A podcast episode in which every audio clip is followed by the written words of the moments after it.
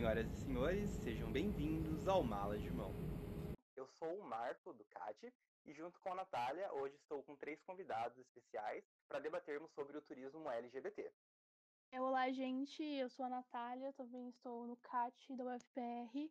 E comigo hoje, junto ao Marco, nós temos umas figuras bem especiais para conseguir tratar esse tema nessa data tão especial. Então, primeiro eu gostaria de chamar o Christopher, doutorando em Geografia pela UFPR, também é mestrado em Turismo pela UFPR, mestrando em Gestão e Direção de Equipos pela Escola de Negócios Europeia de Barcelona. É graduado em Gestão de Turismo pela UFPR no setor litoral. Graduado em Pedagogia também pela Universidade Estadual do Paraná. É servidor público na Prefeitura Municipal de Paranaguá e realiza pesquisas envolvendo principalmente a temática LGBT+. Junto com nós também está o Marcelo Rodrigues, graduado em Turismo pela Faculdade de Turismo de Santos Dumont, é doutor em Sociologia pela Universidade Sorbonne e professor adjunto do Departamento de Turismo da Universidade Federal do Juiz de Fora.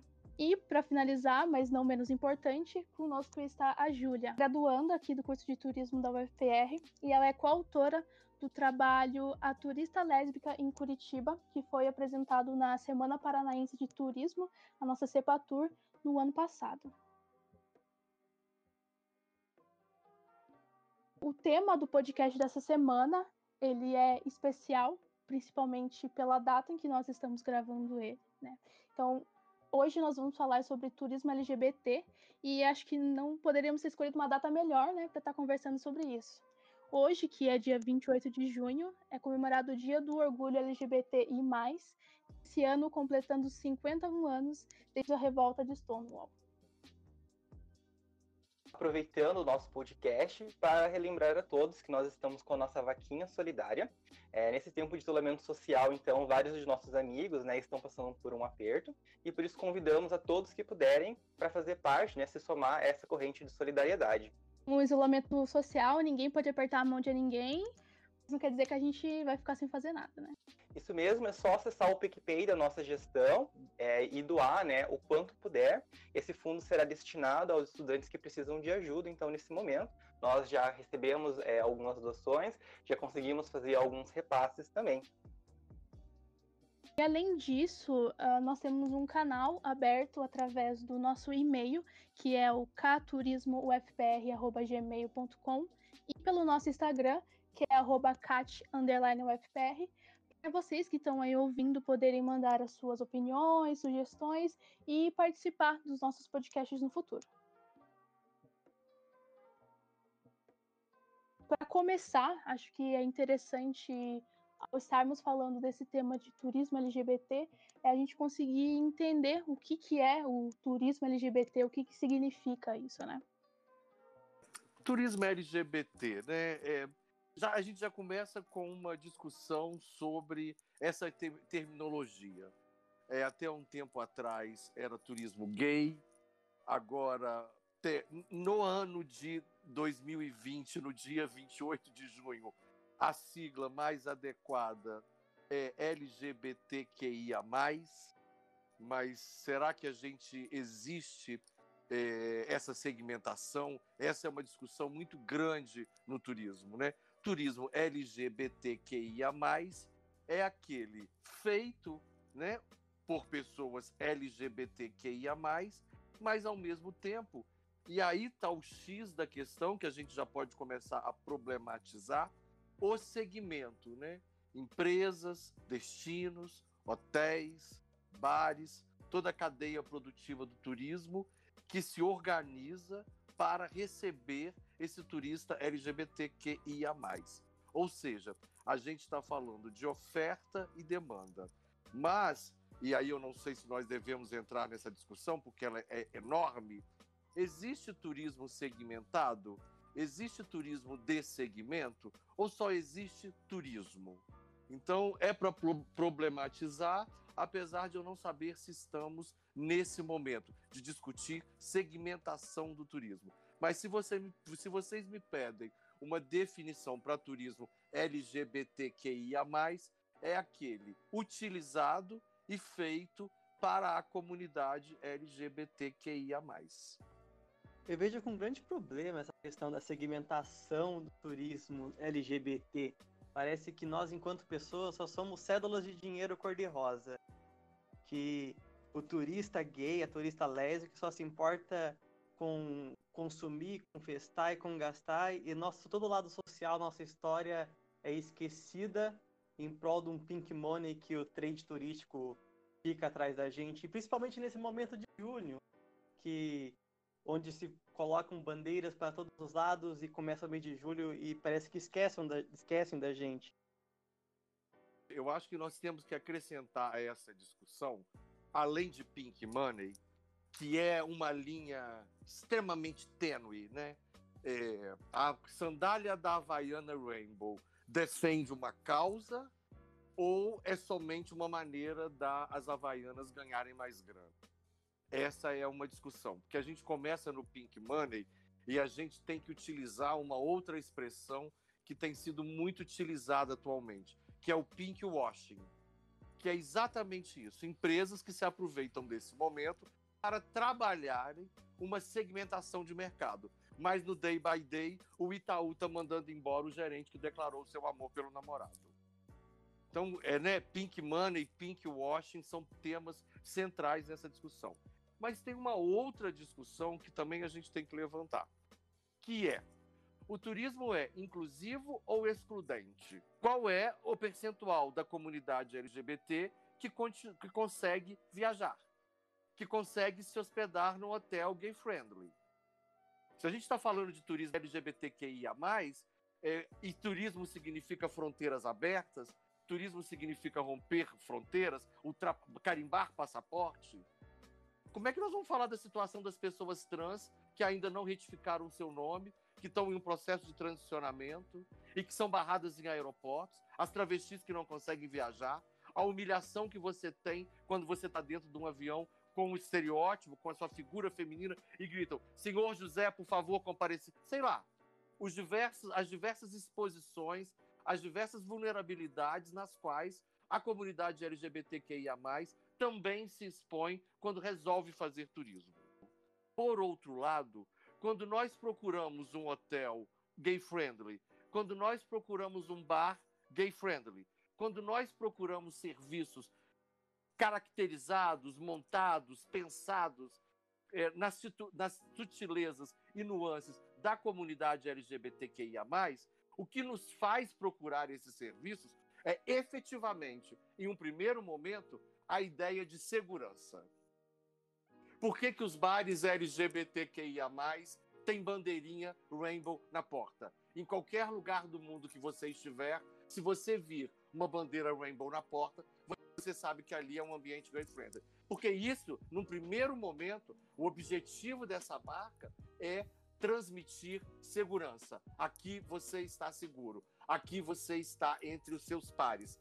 E é isso é muito importante, por isso que a gente não pode só demonizar o turismo LGBTQIA+, o mercado do pink money, porque ao mesmo tempo ele acaba sendo para nós uma situação, um, um porto seguro no, no destino mais adverso, em cidades mais adversas. Então, é difícil esse peso, gente. Mas eu acho que a gente.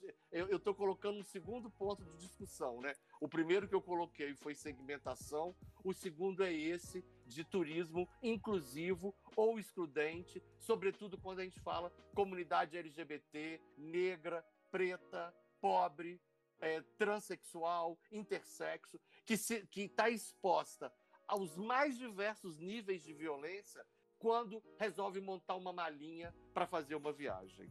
Acho que isso é uma questão extremamente importante. E esse é o impacto que essa sigla traz ou deixa de trazer, né? A gente, o professor falou assim, de forma brilhante, quem é que é o, o ator, o agente do turismo LGBTQIA+. A gente nem conhece ele dessa forma, né? Forma que a gente conhece essa, essa segmentação de mercado é turismo LGBT. E a gente já, já começa com exclusão, né? E, e quem é que realmente dentro dessa comunidade uh, consegue vivenciar o turismo? Porque quando a gente está falando de terminologias mesmo, quando a gente está falando de um estabelecimento gay friendly, quando a gente está falando da ou quando a gente vê pesquisas uh, de quem é o turista LGBT que viaja para os mais diversos locais, a gente sabe que, qual é o público que eles traçam, né? Quando a gente fala no turismo LGBT, a gente acaba falando só do gay branco, classe média, que não é ainda afeminada, é aquele gay padrãozinho, heteronormativo. Então é um outro problema ainda. Agora, tipo, Júlia, fala da turista lésbica, quanto de material a gente tem para abordar essa parcela LGBT? O turismo LGBT, normalmente a gente acha somente sobre o homem em si. A turista lésbica, ela não é avaliada. A gente conseguiu achar três é, pesquisas sobre a turista lésbica em si aqui no Brasil. O resto, quando você acha o LGBT escrito, é somente o L como descrição a lésbica como descrição do, da, da sigla, mas ela não é avaliada em nenhum segmento, somente o turista gay normalmente. Sem dúvida. O turista gay, branco, com corpinho definido, broderagem, que inclusive isso é uma coisa muito doida, né, gente? Que inclusive muitas vezes tenta esconder a sua orientação sexual, né? Para que seja mais aceito, né? E aí no destino, porque ele vive dentro do armário, ele coloca todas as frangas para fora e inclusive se expõe ao vírus do HIV. Porque aquele território ninguém me conhece. É, é, é zona neutra, né? Tudo que eu não faço na minha cidade, eu faço no destino, por bem e por mal. Não tanto só faz coisas ruins, não é isso. Mas esse é um fato. Esse é um fato que também tem que ser observado. Aí a gente entra naqueles outros corpos que não vão responder uma pesquisa se vendo como turista LGBT, é, se ele não se vê nessa vivência, né? Ele não, não consegue chegar, não consegue chegar a, a, a ser enxergado como um turista que, enfim, de qualquer, de qualquer segmento, de qualquer forma de turismo, né? É, é ainda uma luta muito grande na sociedade para se enxergar enxergado em outras coisas, aí conseguir chegar no turismo, né?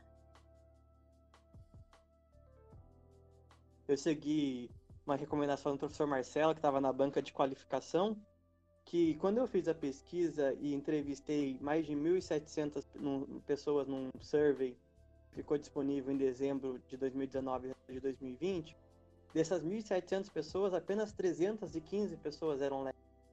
Então, 1.400 respostas eram de pessoas gays. E eu não pude falar na minha dissertação, então, de turismo LGBT. Eu falei de turista gay. A gente viu no nosso trabalho que, em relação às mulheres lésbicas, elas muitas vezes têm muito medo de se expor, principalmente quando viajam.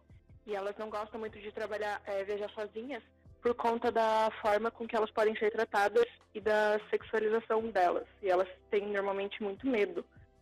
E isso pode ser uma forma de que elas não queiram responder às pesquisas também, por conta do medo até de quem está fazendo ou da exposição delas.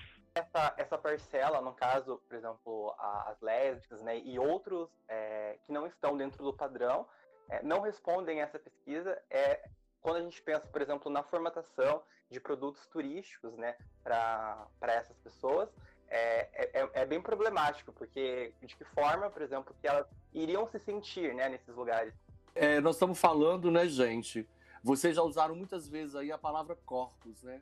Nós estamos, nós, quando a gente trabalha é, turismo LGBTQIA+, e as questões LGBTQIA+, é fundamental, e aí isso é o detalhe, o pé de página. Estou dando uma dica agora como professor para vocês que estão iniciando na pesquisa conhecer o seu pesquisado, conhecer o seu entrevistado, sabe? As nuances de cada um, até para você saber como você irá abordá-lo. Será que as mulheres lésbicas não respondem aos. É, é, será que isso é um fato consumado? As mulheres lésbicas não, participa, não participarem de nenhuma pesquisa? Ou é a maneira como elas são abordadas? Modo como elas são abordadas e como que a informação que ela dá vai ser utilizada. Porque pode ser distorcida aquela informação porque o mercado deseja esse perfil de consumidor. Então, quando você tem uma distorce, acaba sendo não sendo usado. e você não se vê naquela consumidora desejada depois. A discussão vai além do turismo, né? É, com certeza, e vocês também falaram sobre é, o Pink Money, né, logo no começo do, do, do, podcast, e a gente sempre vê, por exemplo, eu sempre vi, pelo menos, é, falando, ah, os 10 destinos, né, mais é, gay-friendly, né, que é, é, o termo que geralmente é usado, é, para, para os turistas LGBTs. No caso, de que forma o Pink Money poderia entrar aí? Seria entrando, por exemplo, na, na qual é, eles meio que mostram um certo apoio, mas na verdade não se posicionam, não oferecem segurança, não oferecem atrativos, né, é, de acordo com o que a, a comunidade LGBT busca. Que, de que forma isso daria mais no turismo? Eu vejo na questão dos destinos, tem muito, muita variedade de destinos, sabe? Ah, se a gente pegar diversos guias, guias brasileiros, guias internacionais. A gente pode a gente pegar um guia, por exemplo, que é o mais famoso, o mais antigo, que é o Spartacus, desde 1960 que eles atuam, eles fazem aquele ranking dos melhores países, piores países. Então, se você, por exemplo, quer fazer turismo no Canadá, Portugal, Suécia, Áustria, são sempre os melhores países. Diferentemente de você fazer turismo no Afeganistão, na Líbia, inclusive no Emirados Árabes. Olha uma um contraponto. Porque o Emirados Árabes tem todos os problemas relacionados à homossexualidade. A legislação que não, que não é bem aceita, o casamento que é proibido, a adoção também não é atendida, os direitos trans também são rompidos. Então, por que, que o Emirados Árabes, do Dubai, ainda é um ponto a ser visitado? Ele não respeita a sexualidade, a minha sexualidade.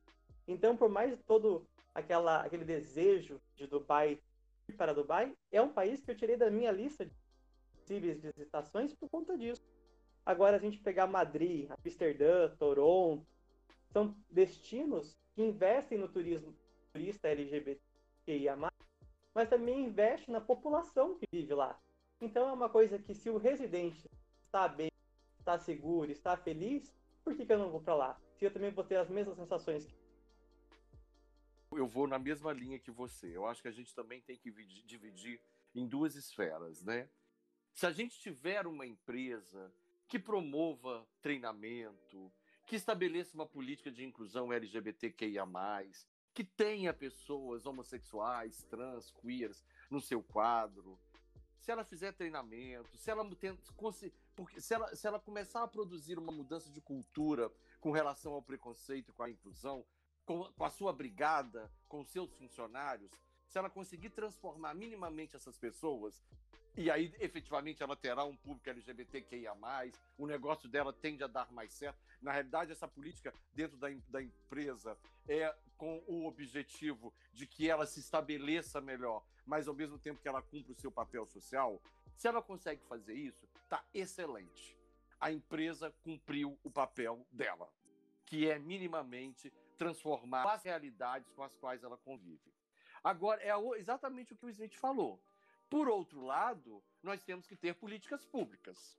Educar uma população não é papel de uma empresa. Ela até acaba fazendo isso, percentualmente, dentro das limitações que ela tem. Mas nós estamos falando de educação. Nós estamos falando de política pública. Então não adianta esperar da empresa que ela transforme um destino e não adianta esperar que o governo, por si só, vá transformar todas as pessoas. E aí é a tão famosa rede do turismo. Precisamos de trabalhar em aliança para que a comunidade, de uma maneira geral, não é, não é só uma questão de receber o turista. E aí eu falo da minha cidade. Eu tenho que dar esse exemplo. Eu Juiz de Fora, como vocês sabem, é tradicionalmente uma cidade que desde 1980 recebe turistas LGBT em função de um concurso que acontece aqui. Esse ano seria a 41ª edição e aí em função da pandemia foi cancelado. Eu falo que Juiz de Fora. E, e, e, antes de falarmos de turismo LGBTQIA, Juiz de Fora já praticava turismo LGBTQIA, através desse, desse, evento, que enchia em 100% a rede hoteleira da cidade. Mas eu falo sempre, e aí, como eu sou muito envolvido com a produção desses eventos, eu falo sempre que Juiz de Fora só é gay friendly em agosto. Se você desce pela cidade no, no mês de agosto, vai ter arco de bola de arco-íris, bandeirinha, todo mundo é gay friendly, porque daqui a pouco o turista vai chegar. Mas no final do ano, a gente espanca, a gente violenta, a gente despreza a comunidade LGBTQIA. Nós somos efetivamente é, LGBTQIA, nós somos inclusivos? Ou a gente está fazendo um papel de ridículo, colocando arco de, arco de bolas nas cores do arco-íris, na frente da loja, quando o turista gay chega, achando que isso vai sensibilizar milhões de pessoas. Que as pessoas vão falar assim: nossa, que loja inclusiva colocou um arco de bolas de arco-íris lá dentro no dia dos eventos LGBT. Já passamos dessa fase, né? Então, acho que, acho que o exemplo de Juiz de Fora é extremamente é, é, é sintomático para a gente entender até onde vai a esfera do público e do privado e da necessidade de implementação de políticas públicas. Júlia, quanto aos eventos lésbicos, qual você pode mencionar e nos situar aí? A gente, assim, não acha esses eventos em relação próprio para lésbicas. É, normalmente é para LGBTs em geral. Pelo menos eu não conheço. É, tem um cruzeiro lésbico.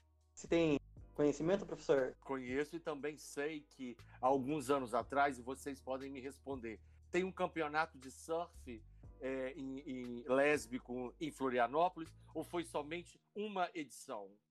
Eu sei que foi só uma edição, eu não sei dizer se ele se, assim, se foi um evento contínuo.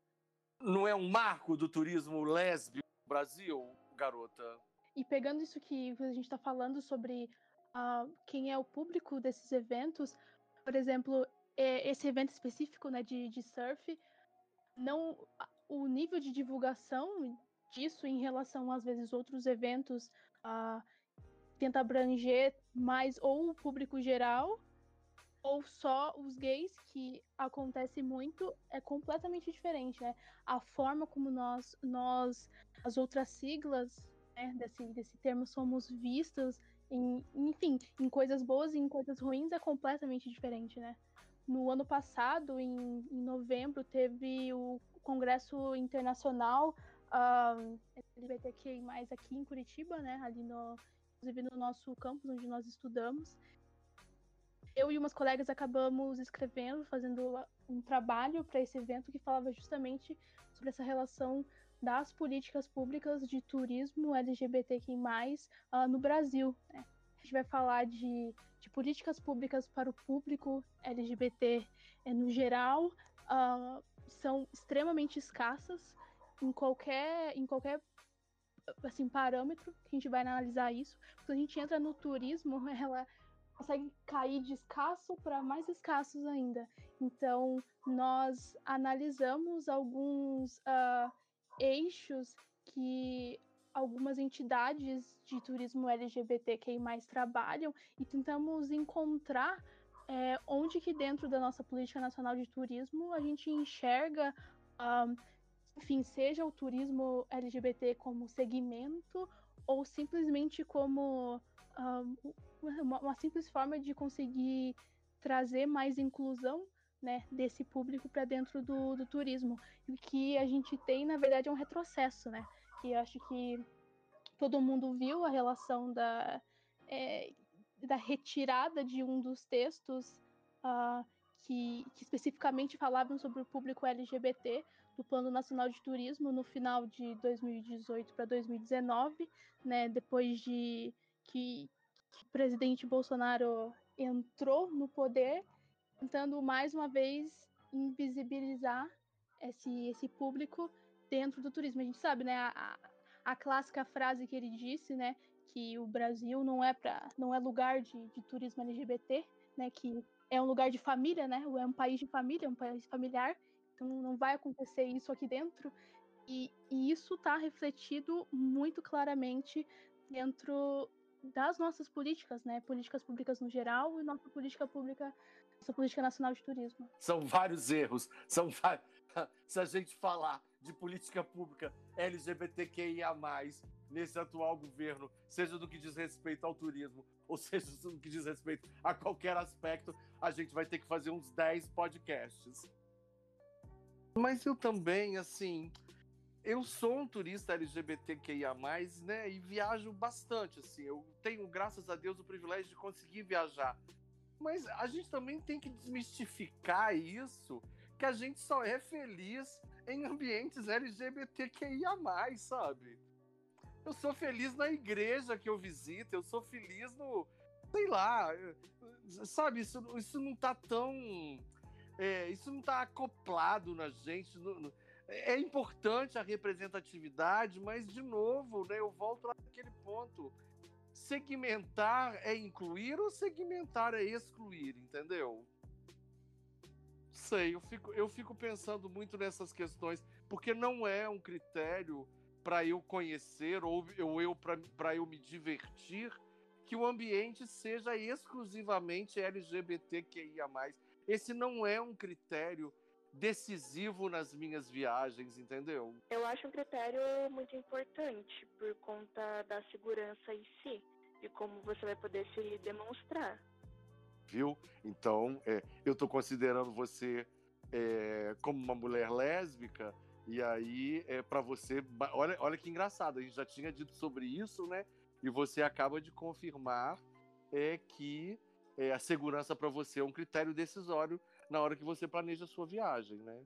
Com certeza, eu já fiz algumas viagens e eu sempre vou para lugares que eu consigo é, estar solta e é, se eu estou com alguém acompanhada, eu poder ficar tranquila, segurando a mão, poder beijar e poder ensaiar em lugares que eu me sinta confortável. Eu fiz uma viagem uma vez para uma praia e foi em um local que eu não conseguia nem segurar a mão da pessoa porque eu estava me sentindo totalmente desconfortável foi um lugar que eu não voltaria mais. Um colega nosso do turismo, o Lucas Maciero, salve Lucas, ele fez uma pesquisa também na, no TCC sobre o empreendimento LGBT em Curitiba. E ele fala que também é importante, além da segurança, o apoio à causa LGBT, o acolhimento. Mas a segurança é sempre bem pontuada.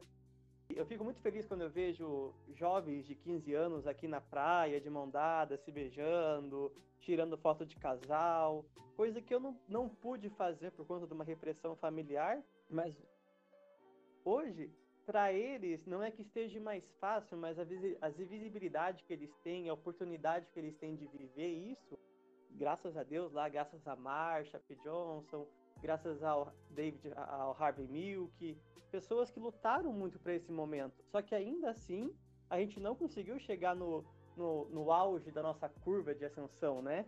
Nosso, nossa escalada. E com esse governo, muito menos. Ser mulher, ser lésbica, ser negra, ser periférica, são outros problemas que outras discussões que nós iríamos mais à frente ainda.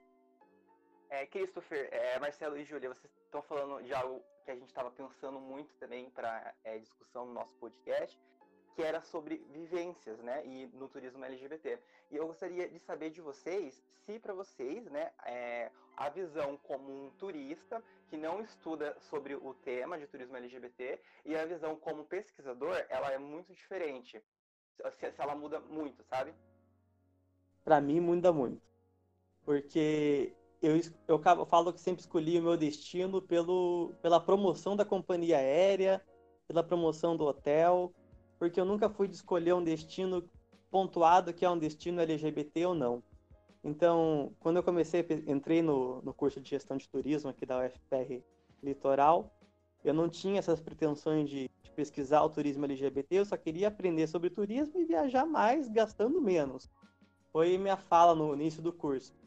E quando eu me deparei com, com tudo da segmentação, com o perfil do turista LGBT, eu fui me aprofundando nisso e falei, ah, mas eu não vou para esse destino, porque eu não tenho dinheiro para ficar indo para todos esses destinos que são o desejável, né?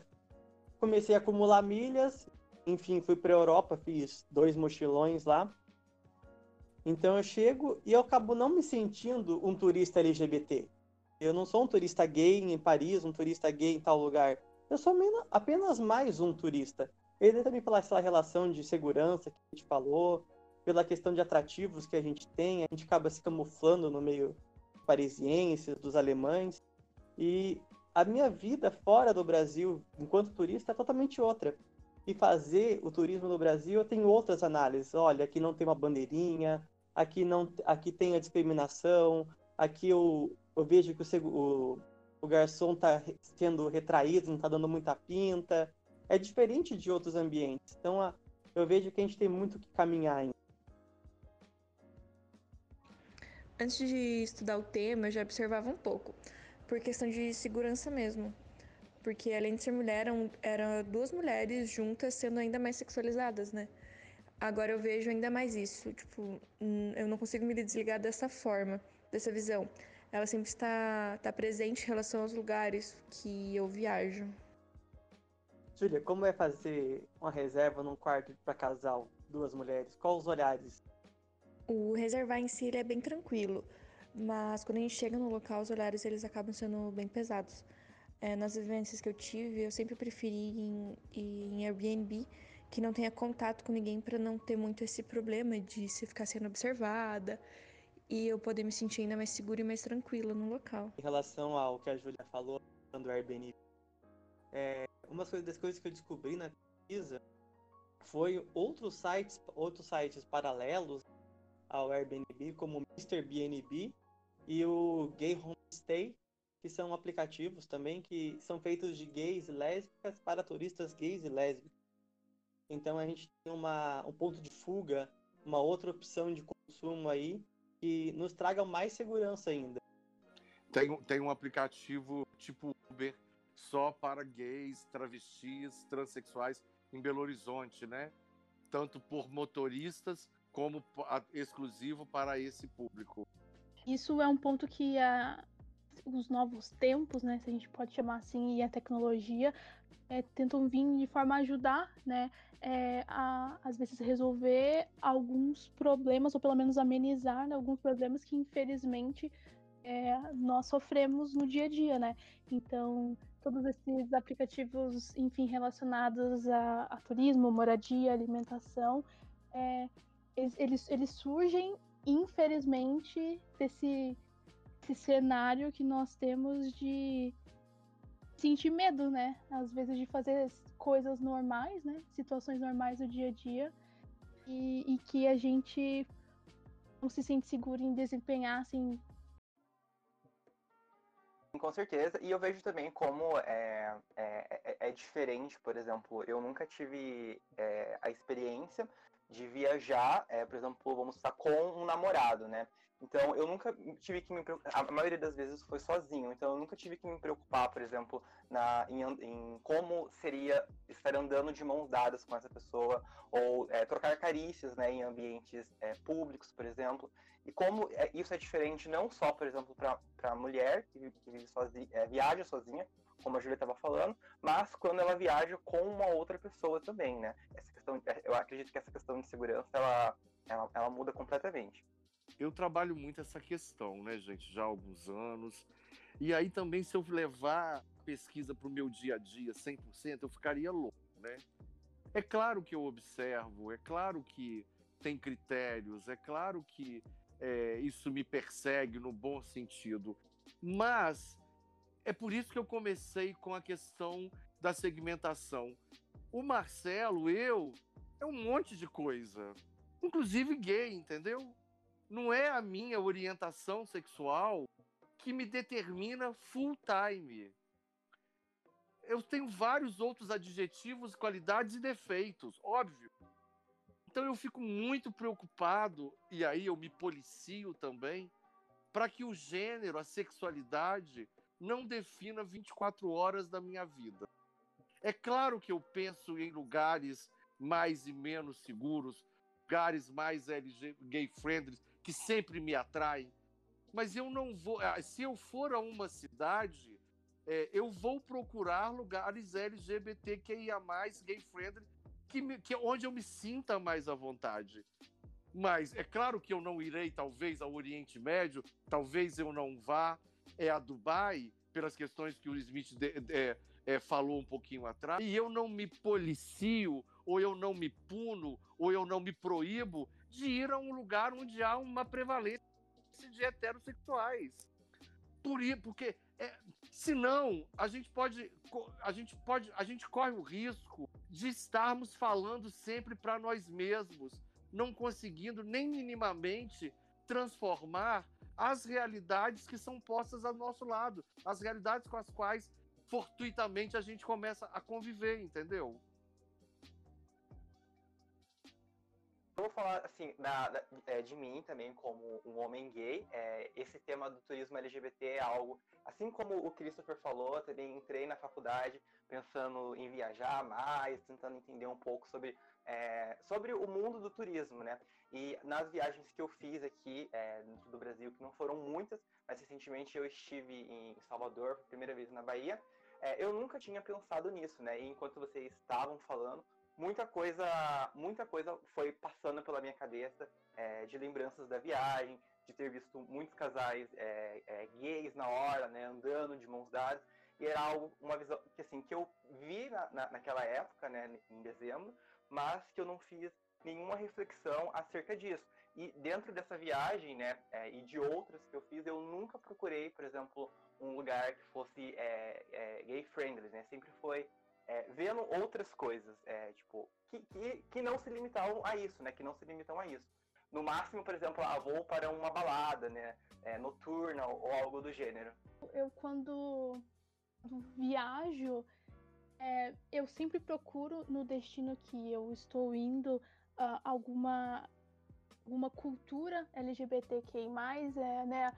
A história do, aquele povo naquele local, né? Se a gente encontra alguma característica, mas uh, eu não, eu, eu, costumo não usar é, é, essa minha característica de ser uma mulher lésbica como a única coisa que eu levo em consideração, né, para viajar. É claro, eu como uma mulher lésbica, eu não vou viajar para a Rússia, né?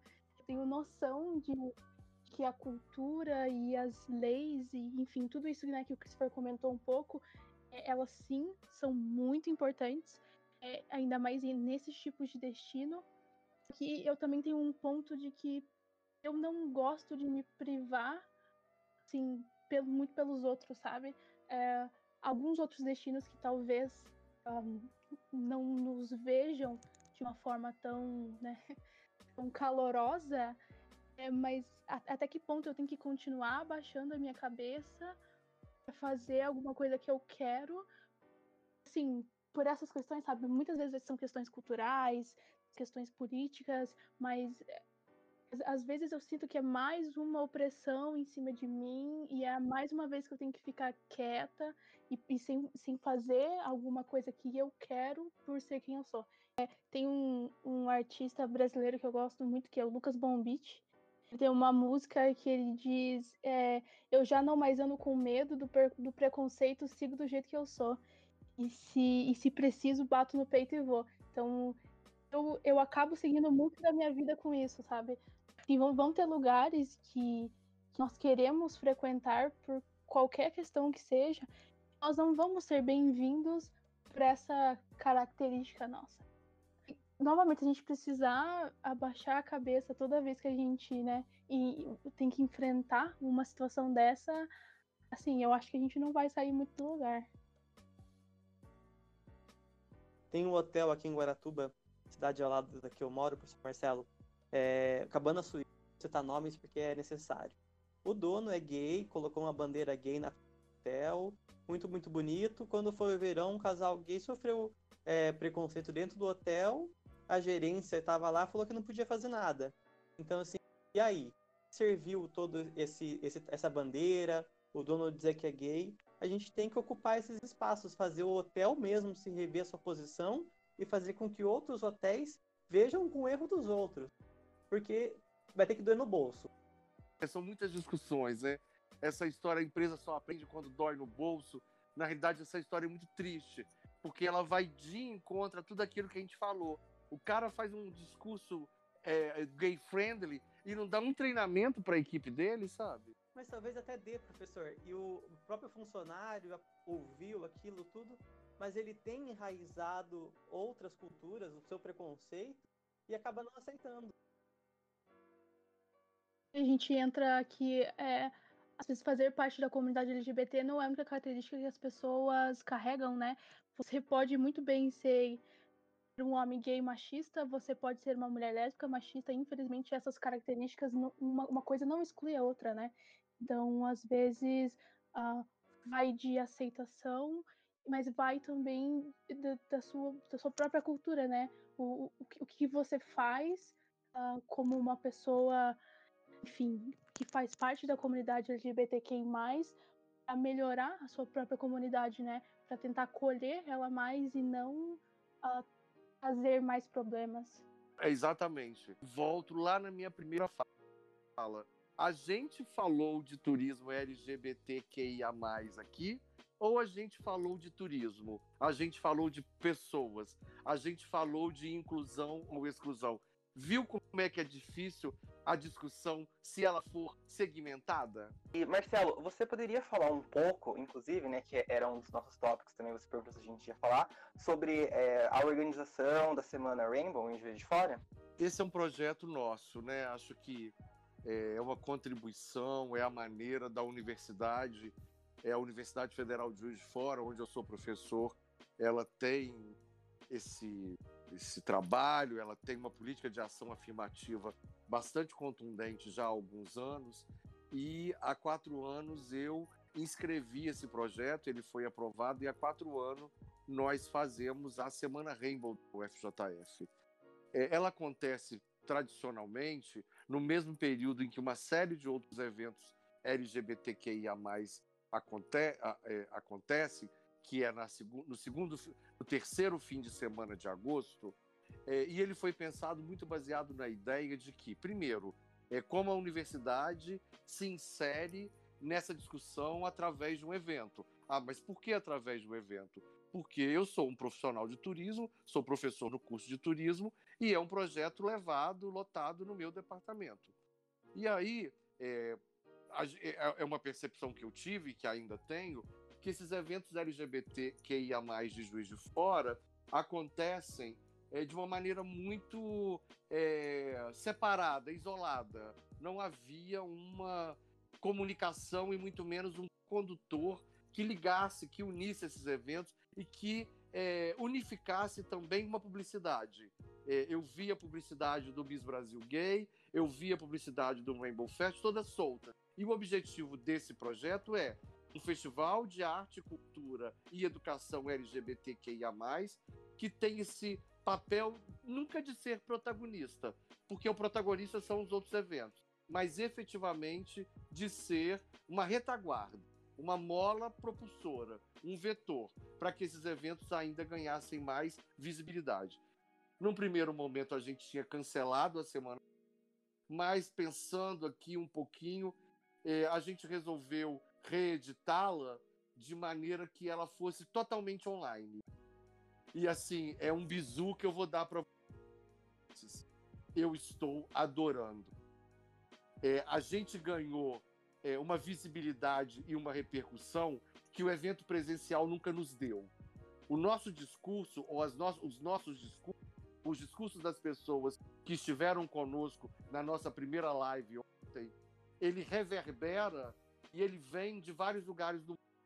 Ontem nós tivemos gente falando de Pelotas, de Curitiba, que é a Meg Rayara, que é uma travesti doutora da UFPR. Tivemos gente do Rio, tivemos gente em Porto Alegre, ou, e tivemos públicos dos mais diferentes lugares do Brasil e do exterior. Inclusive, é, isso me seduz no bom sentido, porque nós nunca conseguiríamos isso com presencial. A, a Semana Rainbow efetiva ela acontece de 10 a 16 de agosto. Vocês acompanharão conosco. Semana Rainbow UFJF. Tanto no Instagram, quanto no Facebook, quanto no nosso site oficial, que tá lindo. Visitem lá o nosso site, Semana Rainbow ufjf.com. Isso é verdade, é, o alcance é muito maior, né? E eventos, no geral, um, enfim, que tratem da temática, seja de turismo LGBTQI+, no geral, ou até do público, uh, de, o público LGBTQI+, uh, eles acabam sendo, muitas vezes, a motivação de muita gente viajar, né? Eu comecei a viajar muito no Brasil por um evento que tinha antigamente, da minha época de graduando, que era o ENUDES, Encontro Nacional Universidade, Universitário de Diversidade Sexual. Eu acabei participando de algumas edições. O, a comissão organizadora acabou se dissolvendo e não organizando os novos.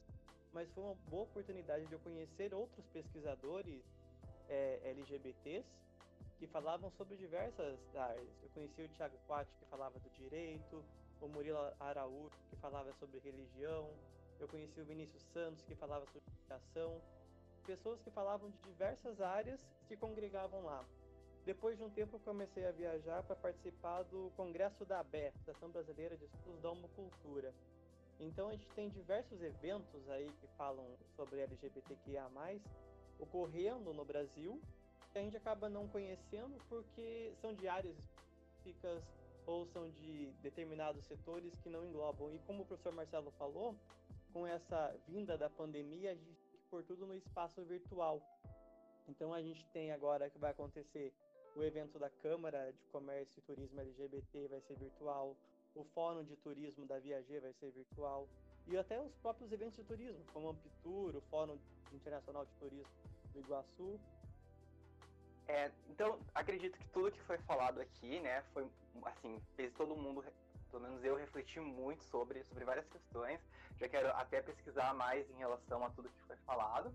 Mas como nós estamos é, chegando ao fim do podcast das nossas discussões, sem querer cessar né, a, a, o debate, é, eu gostaria que vocês falassem um pouco, é, Christopher e Marcelo, já que a Júlia infelizmente não pode ficar conosco até o fim, sobre o que vocês acham talvez que seria primordial, já que o nosso podcast, apesar de estar disponível na, nas plataformas para todos ouvirem, né, acredito que o público-alvo seria os estudantes de turismo, o que é, deveria ficar para nós, enquanto estudante, é, o que seria talvez primordial em relação ao assunto eu acredito que produzir conhecimento sobre.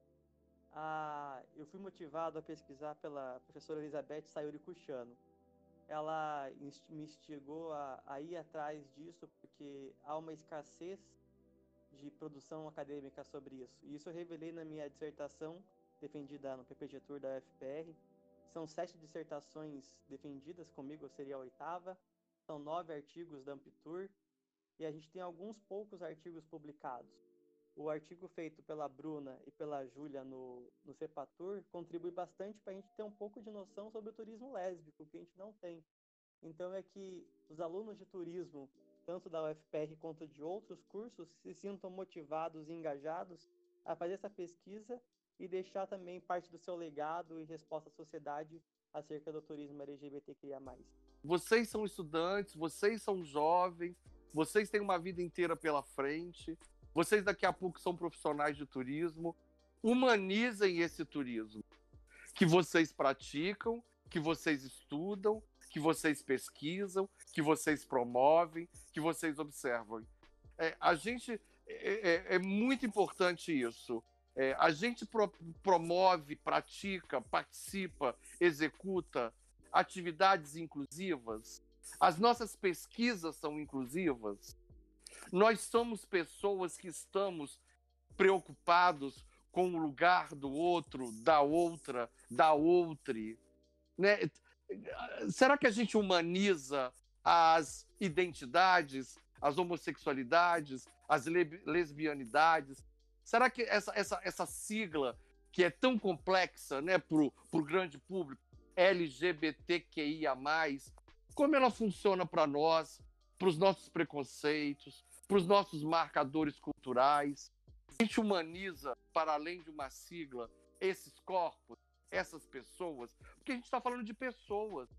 As pessoas que vão estar recebendo esse turista, as pessoas que são esses as pessoas que vão conviver com esses turistas nos mais diversificados momentos, nos mais diversificados aspectos. Então, assim, é, para além da pesquisa, é como nós poderemos, como nós humanizamos as nossas relações com a comunidade LGBTQIA+. Certo. É, Christopher e, e, professor Marcelo, acredito que o, o debate de hoje, assim, é, quando nós estávamos planejando fazer esse podcast sobre essa temática, né, ele foi muito mais além, muito mais profundo, é, levantou várias questões que a gente não tinha pensado, né, sobre o tema, então, eu queria agradecer é, tanto o Marcelo como o Christopher e a Júlia também, né, que participou do nosso podcast hoje, nesse episódio, sobre todos os levantamentos que foram feitos. E agradecer a presença do professor Marcelo, do Christopher e da Júlia. Eu acho que esse debate, esse, esse breve e longo debate que nós fizemos hoje, é, ele precisa acontecer mais, né? A gente acaba é, hoje fazendo ele numa data muito específica e muito especial. A gente também tem que se acostumar a falar disso a qualquer momento, né? É, é o que o professor comentou sobre colocar a bandeira na rua só no mês do orgulho LGBTQI+, e, e acabar esquecendo disso no resto do ano, né? E a todos que estão nos ouvindo também, não é, mais uma vez, né, focar é, e não esquecer que nós estamos com a nossa vaquinha solidária, é, ajudando os nossos, os nossos amigos né, do curso que estão passando por algumas necessidades nesse momento de pandemia. Então, se puderem, podem acessar o PicPay, é, é, está no, no, tanto no e-mail da nossa gestão, pode mandar para lá, como no nosso Instagram, e doarem né, o valor é, que puderem, se puderem. É, além disso, caso vocês tenham dúvidas, perguntas ou sugestões ah, sobre esse tema e qualquer outro tema, é, Sinta-se à vontade para nos enviar pelo nosso e-mail, o caturismofpr.gmail.com e também pelo nosso Instagram, que é o cat_ufpr. É, obrigado, então, por terem participado hoje do nosso podcast mais uma vez. E a todos que estão nos ouvindo, até o próximo episódio.